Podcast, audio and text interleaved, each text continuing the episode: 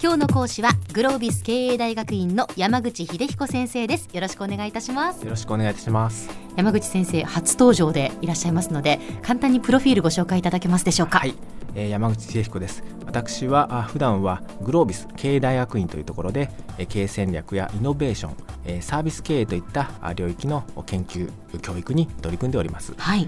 あの実務ではあそうですね皆さんご存知のような企業グループから新興のベンチャー企業までいろんな企業の経営支援ですとか特に戦略の立案や実行のアドバイスを手掛けております。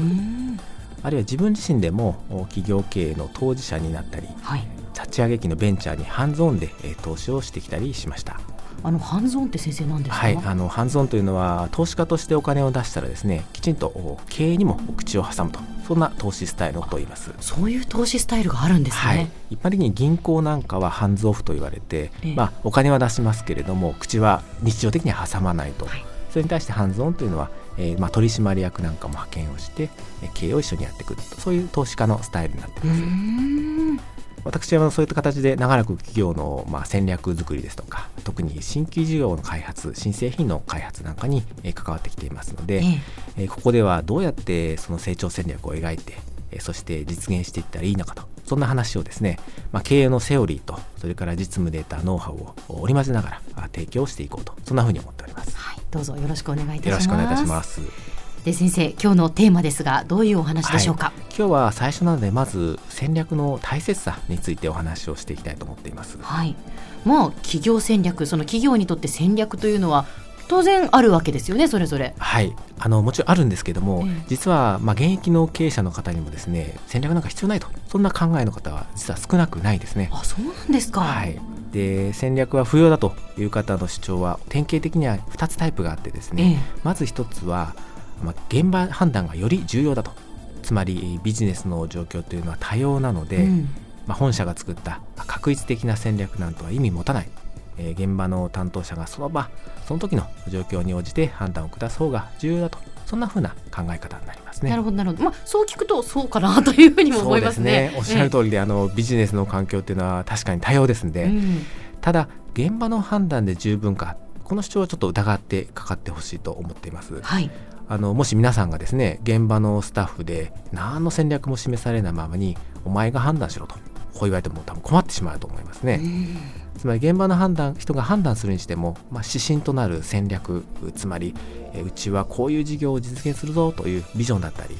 あるいは今期はここに重点投資するぞといった方針がないとですね現場の任された人たちの判断も揃わなくなってしまいます。そうですよね。目指すところの目標というのが分からなかったら勝手にこうそれぞれで判断をするということになって、はい、まあ矢印があっち向きこっち向きしてしまう、ということにベクトルがね揃わないっていうふうに聞きますけれども、えーはいはい、そんな状態になってしまう可能性が高いですね。えーあと、まあ、現場の判断というのはですねどうしてもその短期的な視野だったり、えー、まあ、ご自身が属する部門の利益をまあ優先するいわば部分最適な判断になりがちです、うん、これまでに存在しない市場を作ろうとかですねあるいは競合に対する持続的な優位性を築こうといった長期的な課題にはやはり戦略という意思を持って企業側から仕掛けていく必要があります、はい、現場の都度判断でどうしても受け身になりますけれども企業自ら環境を変えていくような大きなチャレンジにはこの戦略というゴールのイメージが先にないとまずいんです。なるほどそれからまあ戦略が不要だという方のもう一つの典型的な主張はですね、ええ、まあ、戦略って外れてばかりいいよねと。つまりこうビジネスの環境っていうのは刻々と変化してますんで戦略は所詮事前の予想ですから、はい、計画通りにいくわけないだろうと。そんな見方ですね。なるほどなるほど。これもよくわかりますね。はいおっしゃる通りです、まあ、これはですね私確かにその通り。戦略は外れるからこそだからこそ価値があると。逆に申し上げたいですね。あの戦略というのは特にですね新規事業の戦略なんかはですね実際ほとんどが外れます。はい、はい、ただ大事なことは予想と現実のギャップが分かるとその原因を突き止めて戦略に修正を加えてそしてより優れた戦略に進化させることができます。つまり戦略という事前の仮説があるからこそ結果が出た時に何が間違ってたかを考えることができますね。もし具体的な戦略を立ててない状態でビジネスをやってしまうと、ええ、例えば新製品が予想以上に売れたとかあるいは逆に全然売れなかった時に一喜一憂するだけで進歩がなくなってしまうんですなるほどなるほど。あじゃあ戦略は外れてもいいんですね。その通りです。戦略は外れてからその後にですねどういったアクションを取るかによってその価値が決まってくると思います。うん。まあこんなふうに、えー、いかに優れた戦略を描いとしても必ず競合に勝てるわけではないです、ええ、どうしてもやっぱり不確実性は残ります、はい、ただそれでも1割の勝率しかなかったビジネスに戦略を組み立てて実行するさらにそれに修正を加えていくということで、ええまあ、3割4割5割と少しずつ勝率を上げることができます、あの野球なんかで言ったら3割ちょっと打てれば首位打者です、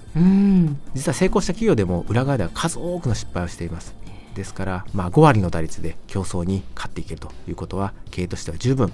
えー、成功したと思っていいと思いますそうですか。5割の打率で十分成功と思っていいんですね。そうですね。ついつい私たちはこう日常生活の中でやっぱりこう戦略を立てたからにはきちんとそれを成功させなければいけないというふうに思ってしまったり、はい、やっぱり高い確率で成功させたいと思うのが人間の心理でしょうからね。えー、ついついそれが成功しないとなると、まあ、戦略いらないのかなというふうに思ったりもするかもしれませんけど、はい、そうではないんですね。はい、ですから、えー、戦略は外れることもある。逆に外れたことに価値があると思っていただいてこれから戦略のこう柔軟に捉えていただく、逆に言うと戦略は勝つ確率を上げるためのそんなこう思考だというふうに思っていただきたいと思います。はいわかりました、まあ、この番組聞いている方の中には自分で経営をしていたりあるいは近い将来自分の意思と力でこれぞと思う製品とかサービスを世の中に出していきたい。そう考えている人が多いと思います。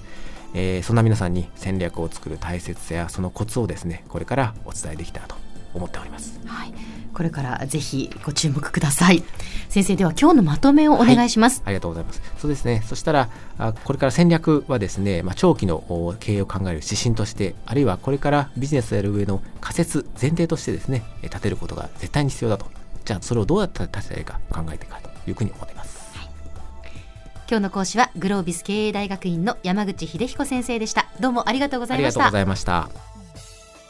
さてビビックモーニングビジネススクールはブログからポッドキャストでもお聞きいただけます。過去に放送したものも遡って聞くことができます。ビビックモーニングビジネススクールで検索してください。ビビックモーニングビジネススクールお相手は小浜もとこでした。